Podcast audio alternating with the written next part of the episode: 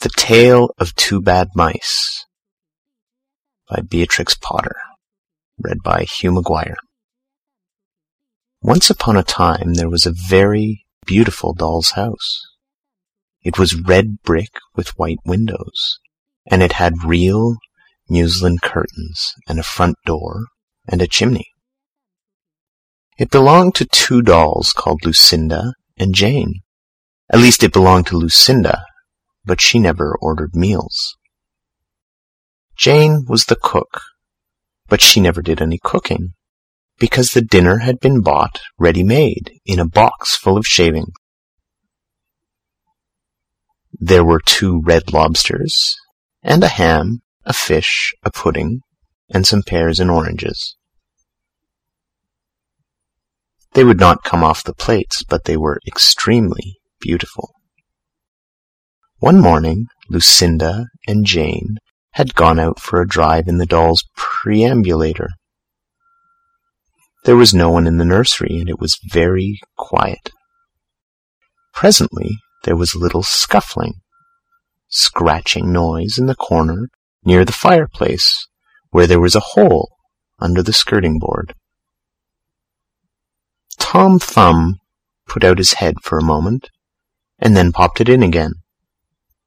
Tom Thumb was a mouse. A minute afterwards Hunca Munca, his wife, put her head out, too.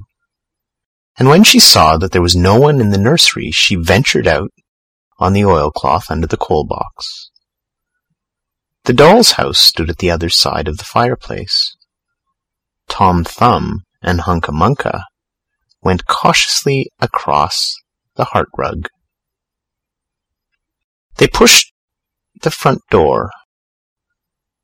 It was not fast. Tom Thumb and Hunca Munca went upstairs and peeped into the dining room. Then they squeaked with joy.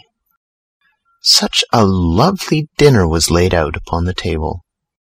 There were tin spoons and lead knives and forks, and two dolly chairs, all so convenient. Tom Thumb set to work at once to carve the ham. It was a beautiful, shiny yellow, streaked with red. The knife crumpled up and hurt him.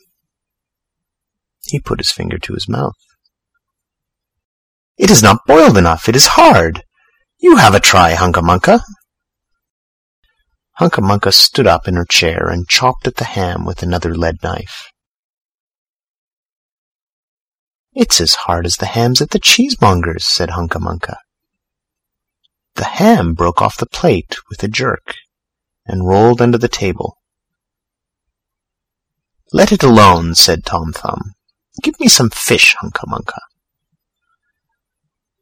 Hunca Munca tried every tin spoon in turn. The fish was glued to the dish. Then Tom Thumb lost his temper. He put the ham in the middle of the floor and hit it with the tongs and with the shovel. Bang, bang, smash, smash!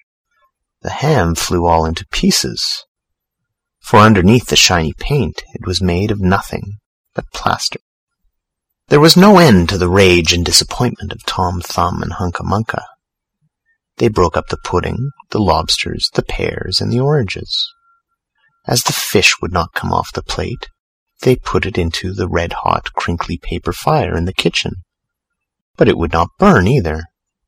Tom Thumb went up to the kitchen chimney and looked out at the top. There was no soot. While Tom Thumb was up the chimney, Hunca Munca had another disappointment.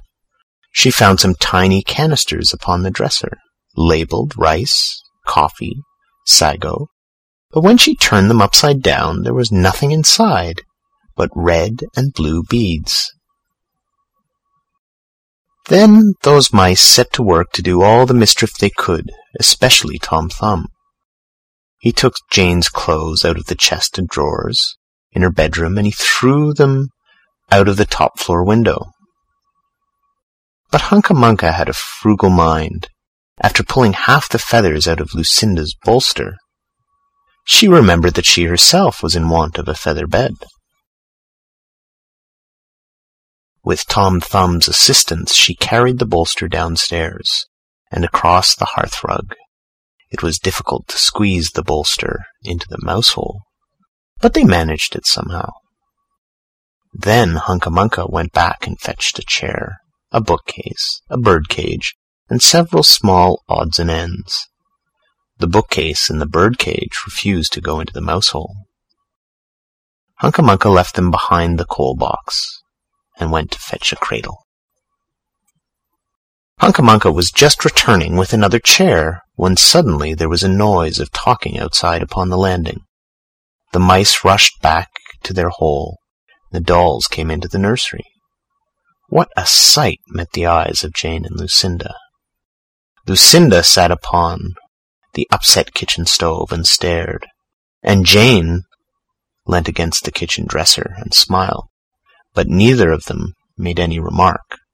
The bookcase and the birdcage were rescued from under the coal box, but Hunca Munca has got the cradle and some of Lucinda's clothes.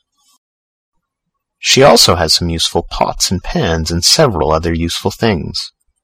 The little girl that the doll's house belonged to said, I will get a doll and dressed like a policeman. But the nurse said, I will set a mousetrap. So that is the story of the two bad mice. But they were not so very, very naughty after all, because Tom Thumb paid for everything he broke. He found a crooked sixpence under the hearthrug, and upon Christmas Eve he and Hunca Munca stuffed it into one of the stockings of Lucinda and Jane.